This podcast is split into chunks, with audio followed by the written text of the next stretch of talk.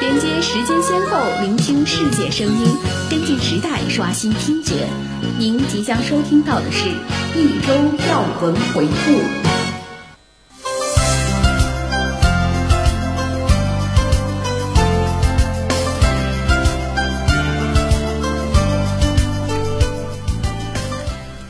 各位听众朋友，下午好，欢迎收听今天的热点追踪，我是主播思甜，我是雪斌。首先，先让我们关注下国内方面的消息。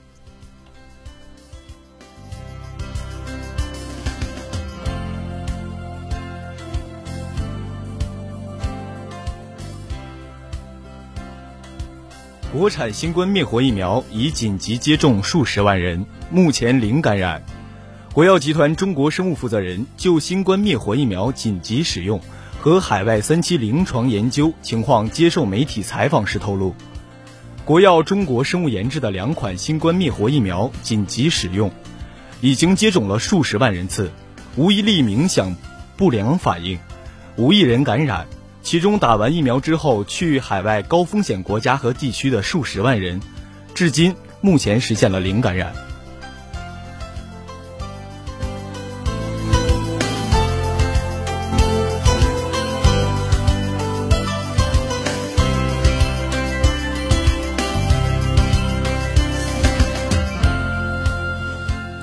在实行了一年的维和任务之后，中国第二十三批赴刚果金维的维和部队第一梯队九十四名官兵于九月十三号正式启程回国。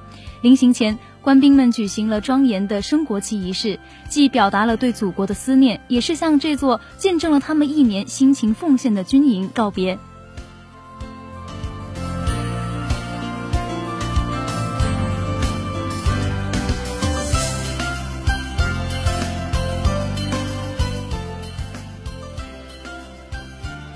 外交部长谈完，印媒还在渲染，两军已进入彼此枪支射击范围。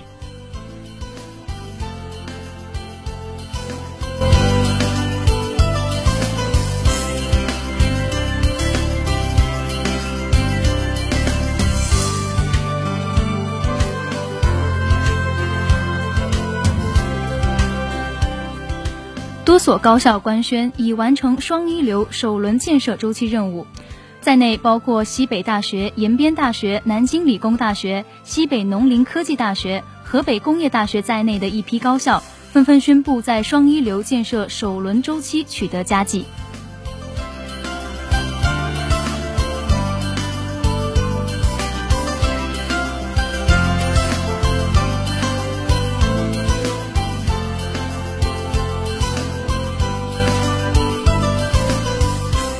国务院批复长深高速江苏无锡九二八特别重大道路交通事故调查报告，认定该事故是一起生产安全责任事故。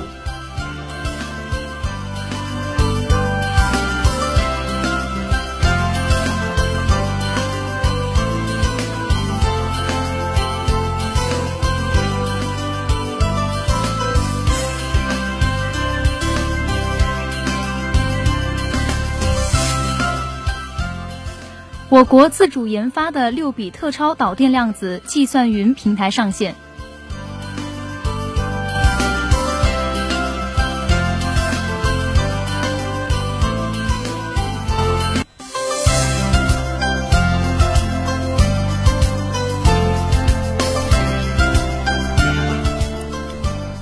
德国出现非洲猪瘟病例。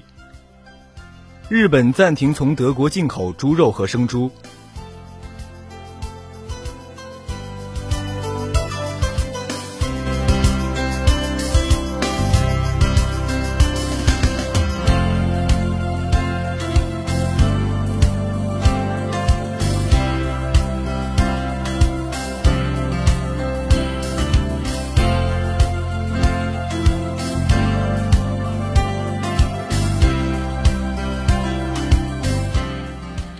俄罗斯卫星通讯社十三号报道，美国波士顿大学公共卫生学院专家凯德林·艾特曼表示，在新冠病毒大流行的前几个月里，美国人出现抑郁症迹象的数量是以前的三倍，而现在的情况可能更糟。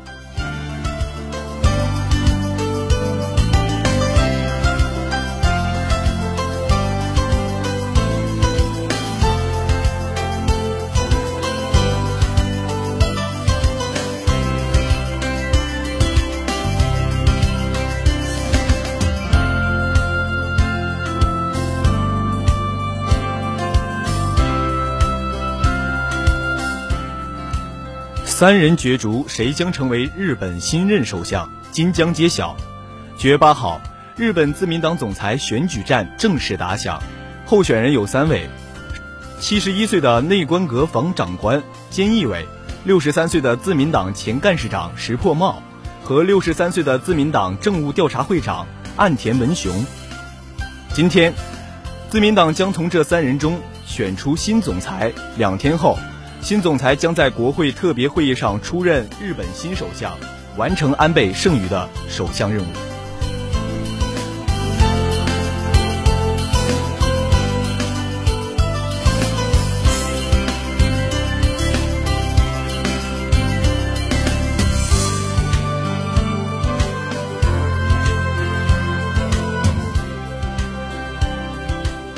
据尼泊尔国家应急管理中心十三号晚间公布的数据，尼泊尔中北部新杜巴尔乔克县十二号夜间至十三号凌晨发生的山体滑坡，已造成十一人死亡、二十人失踪以及五人受伤，十一所房屋被损毁。尼泊尔媒体报道称，目前搜救工作仍在继续，伤亡的数字有可能继续上涨。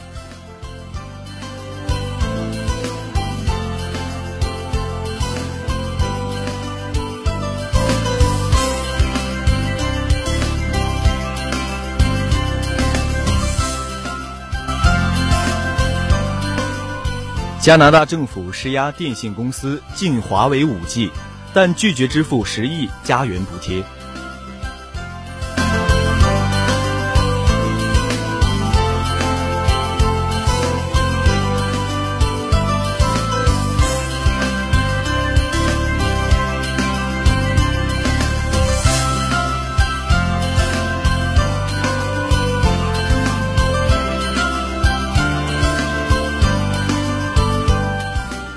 新华社耶路撒冷九月十三号电，以色列总理内塔尼亚胡十三号宣布，该国内阁批准从十八号起实施为期三周的全国范围封城措施，以减缓新冠病毒的传播。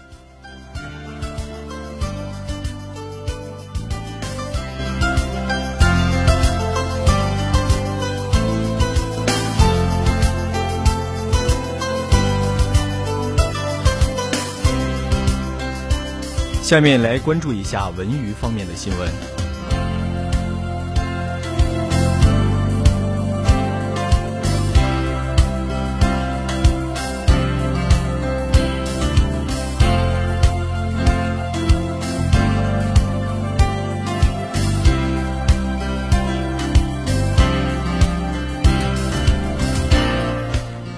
近年来，越多的中国电视剧在海外播出，受到广泛的欢迎。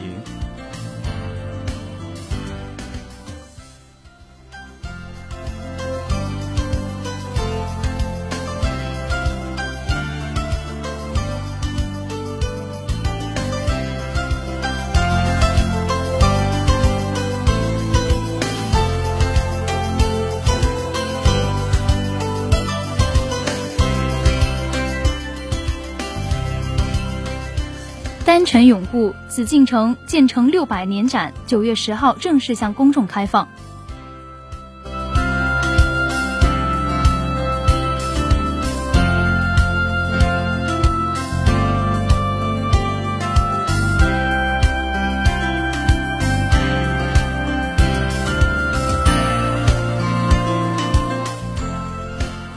献给抗疫英雄的赞歌《英雄归》全网上线。九月八号，由张根玉作词、张江作曲谱曲，孙楠演唱的歌曲《英雄归》在 QQ、网易云等各大音乐平台及视频平台上线发布，向人民英雄致敬，讴歌伟大抗疫精神。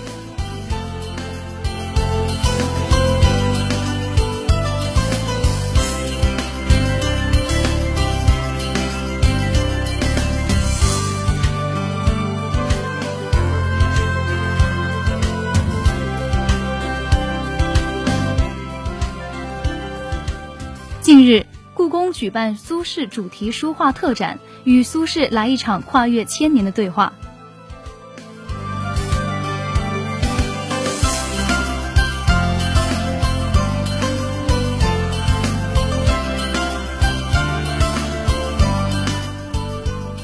第七十七届威尼斯电影节闭幕，香港导演徐安华获终身成就奖。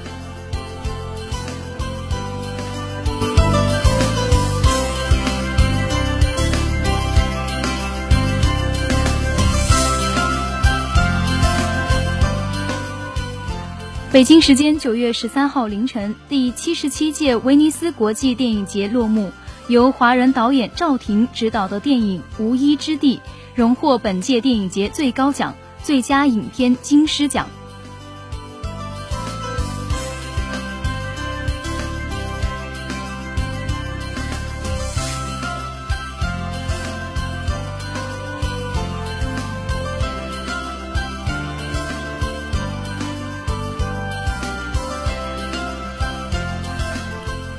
下面关注一下体育类的新闻。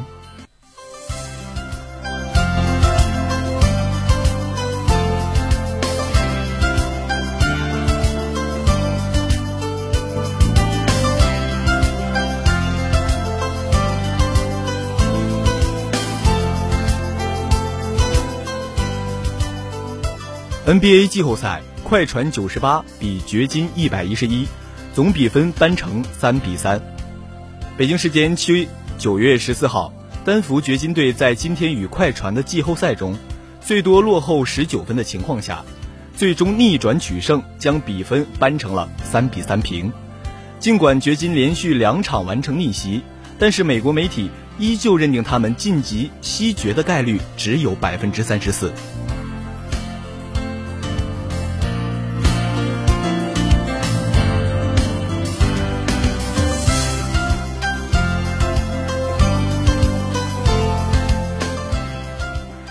北京时间九月十三号二十三时三十分，英国当地时间十六时三十分，英超首轮又赛一场，热刺主场零比一负于费艾费什顿。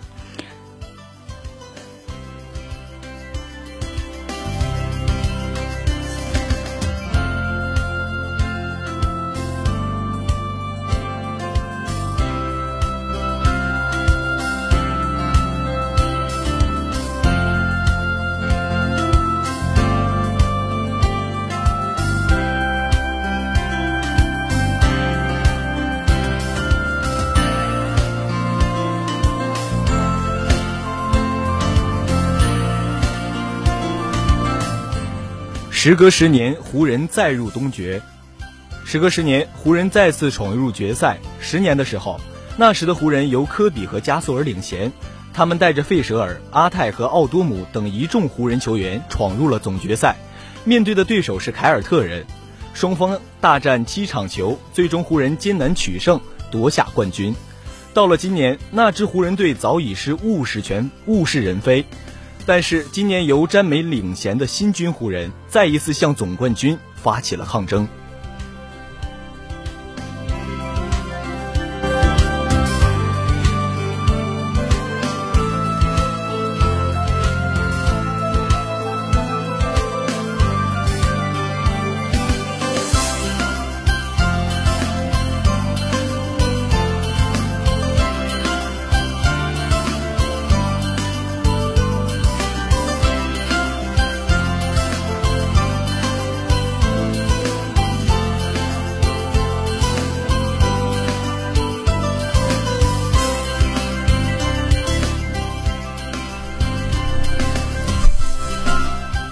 加索尔喜迎喜迎爱女，取名为吉安娜。北京时间七月九月十四号，前湖人队两届总冠军中锋保罗加索尔通过推特宣布他们的女儿降生，而且加索尔的女儿取名为吉安娜，也就是科比二女儿的名字。今天，加索尔在推特上宣布一个喜讯，他和妻子迎来了爱情的结晶。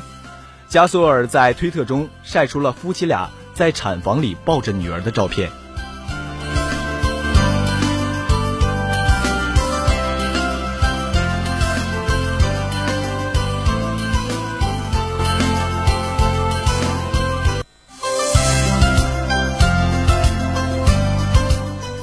下面让我们稍事休息，稍后继续为您带来热点追踪。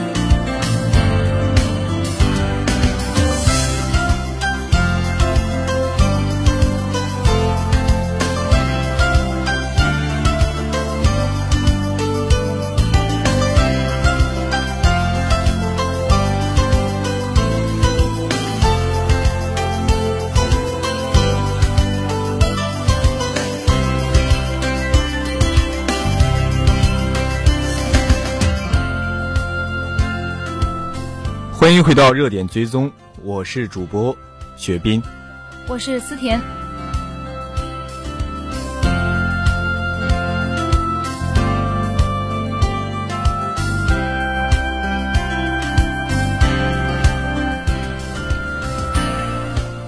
今天的热点追踪要跟大家分享的两则新闻，首先第一条还是有关于我们开学季的话题。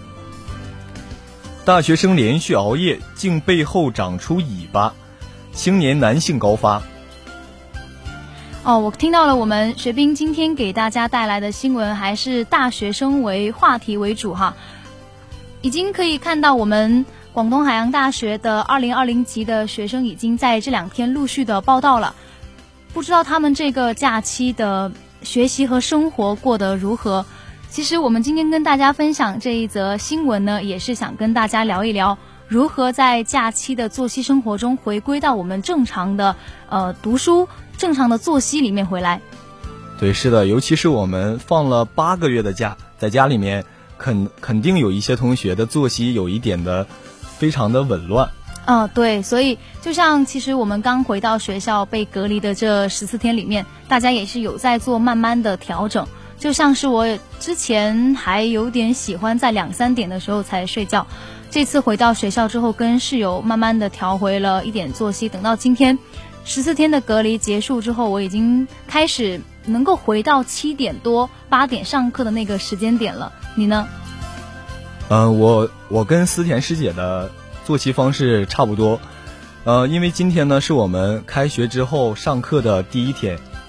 对。然后有很多同学，我早上起来的时候看到很多，六七点钟的时候，我们的校园里就是非常多人。哦，我不知道是不是因为我跟我们的专业有关系啊，我现在已经能够听到有一些同学在练声啊，包括跑步啊，大家的作息规律应该是调整回来。我相信这些同学应该假期也没有这么规律吧，不会说每天都起来跑步，每天都起来练声吧。所以其实回到学校，大家还是有微微做一些调整。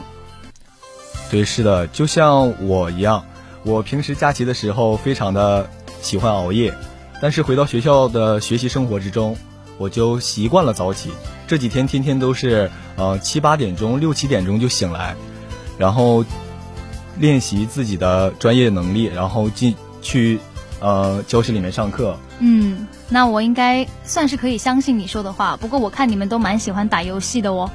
是不是经常在宿舍一起联机，然后就会打到十一二点或者一两点的？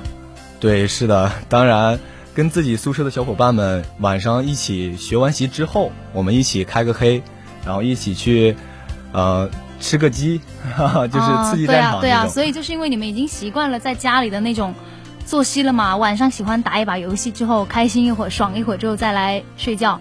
那其实我们就是要来提醒大家，为什么今天有这则新闻要分享给大家呢？因为已经很多人习惯了生活在晚上十二点之后，夜猫子这个称呼，还在呃游戏啊、煲剧啊、刷手机啊。但是其实我们都知道了，熬夜不仅伤身体，可能还会患上怪病。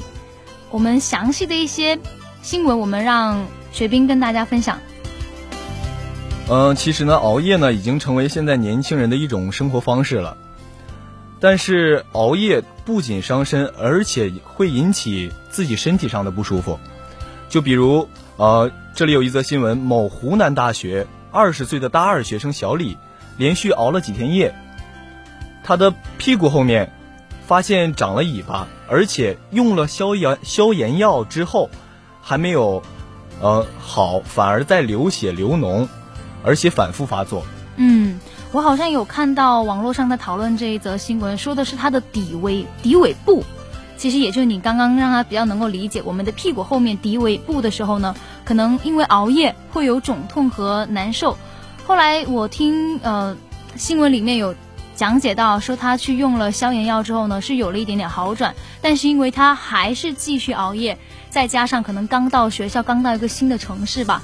然后吃的东西也没有很注意，也就是我们刚来到一个城市里面，其实我们会说到一个水土不服的问题。对对对，对，所以其实，在面对一些辛辣食物的时候，还是应该怎么说呢？不能说让大家不吃，但是呢，要适当，要适当。对，因为你刚来到一个城市，再加上你的作息在调整的时候，其实身体的免疫力啊，包括抵抗力都是有所下降的。这个就是我们要提醒的第一点。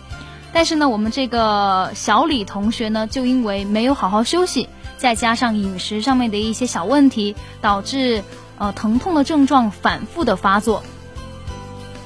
其实这种事发生在自己身上，其实也是挺可怕的。是一件无独有偶的事啊，对，因为我觉得，哎，我看到这则新闻的时候还在想，是时时不时事的，对吧？就是你，你有一天躺在床上，一摸后面居然有一个尾巴，你说你该跟谁去诉说，然后跟谁去了解？跟妈妈说，跟医生说？对啊，所以这个时候他就赶紧就医了嘛。然后医生检查之后呢，确认咱们小李同学患的是藏毛痘病。这个病讲真，我是第一次听哦。这个这个病我也是第一次听到。他说他的呃底尾部的臀裂处出现了一条深深的痘道。对对对，而且他说这个新闻说呀，有多根毛发从开口处长出，就是从他的伤口处长出来毛发。其实你脑补一下，师姐，这个其实是很可怕的一件事。是的，是的，难怪我们都用无独有偶的这个形容来形容，它真的会让人吓一跳啊！所以才说啊，我们现在的大学生经常会连续几天熬夜哦。就有时候可能，嗯，到了大三、大四，可能有一些学业的任务也比较紧张，然后呃，大家为了赶工啊，哦，包括为了提交一些论文，可能也会熬夜。然后再加上今年疫情，可能很多咱们大四的师兄回来之后也会变得很紧张，因为时间的原因嘛，所以可能在一些工作的安排上面、学习的安排上面会变得很紧凑。那这里也是要我们作为师弟师妹要做一个小的提醒，真的是要注意我们的身体，不能熬夜。注意身体健康，对。对，那其实在这里呢，我们也能够跟大家分享一下，都在讲熬夜伤身体，熬夜伤身体。那熬夜到底会带来哪些影响？熬夜究竟会给我们带来什么影响？那第一点呢，当然就是我们的皮肤。师姐，你有没有感觉到你熬夜的时候，你的皮肤会长痘痘、长闭口？嗯，其实我的皮肤状态还算可以，但是熬夜之后很明显，你会觉得整个人的精神状态就提不起来，然后你会，哎，说实话，看自己哪哪都不舒服。就是你熬完夜之后会觉得人很疲惫，然后看脸色也觉得有点蜡黄。对，蜡黄。所以其实不管是男生女生吧，这都是一个看脸的时代了，所以大家。尽量的调整好一个良好的作息，然后少熬夜，你们的皮肤啊，包括新陈代谢是一个很重要的点，也会变得很好。对，除了我们的皮肤呢会受到熬夜的影响，变得没有精神，变得非常呃无光泽，呃，而且我们的免疫力呢还会有下降。嗯，这一点倒是经常会听家里人在讲，对吧？家里人就是更关心你的身体状况。对对对，就是我妈妈经常说，呃。你怎么又感冒了？我说没有，妈妈。她说你都流鼻涕了。我说，我我说我没有。她说你天天熬夜熬的。对他们就会把这些毛病归为熬夜，所以其实是真的，熬夜会让我们疲惫啊，包括一些呃免疫力就抵抗力变弱啊，包括我们女孩子的一些生理期的时候熬夜真是禁忌啊，知道吗？真的禁忌。是的。但是呢，我们不仅提到女孩子，其实男性也一样哦。男性也是会因为熬夜而引发的男性发育不良。啊，这我不能熬夜了。我发现我不能熬夜了，我还想长个子。对啊，所以才在这里说，我们真的是长期熬夜会导致我们内分泌啊，包括激素的失调，呃，肾精的不足，这些都会呃引发到我们男性的发育不不良。所以我觉得 这个话题真的是大有说大有说头。因为大家生活作息真的是因为可能是生活节奏变得很快，然后很多事情好像很多每天有做不完的事情，或者节奏也变得很拖沓，就大家因为疲惫，所以该完成的事情没有办法在那个点中完成，这就是一个典型的那个拖延症。对，也会导致你熬夜，所以其实我们还是要倡导大家自律，因为其实很多事情你放在早晨去做的效率会更高。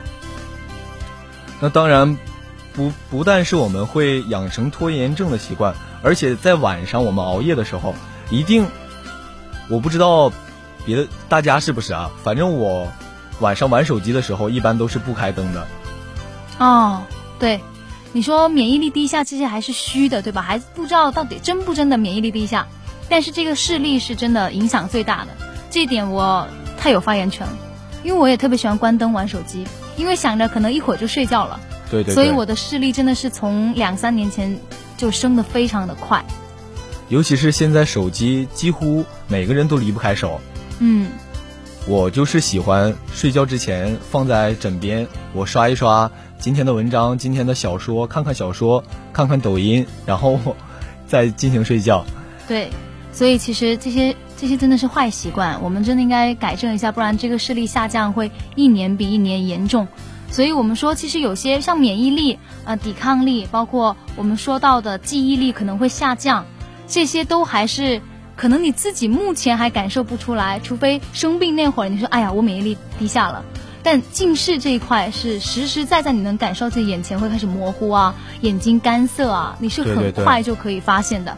所以我们通过这一则新闻，也是想跟大家传递一个讯息：熬夜真的很伤身体，在方方面面。所以希望大家能够因为这则新闻也有一点点，其实让我们也挺吓人的哈。我觉得那个小李同学，我会持续关注一下这则新闻，他的身体状况会调整的好还是不好。然后我们的这一则新闻就是为了强调，大家回到了学校之后，一定要尽快调整好我们的作息和饮食，让我们能够更加开心和愉快的度过我们的大学生活。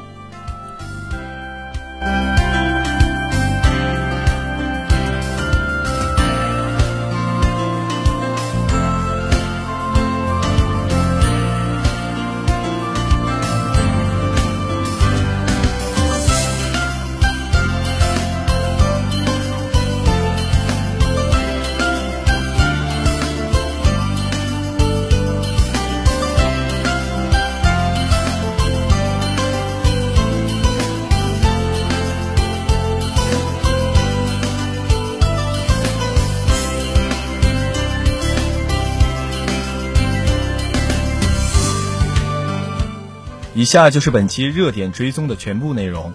我是主播雪斌，感谢大家的收听。我是主播思甜，我们下期节目再见。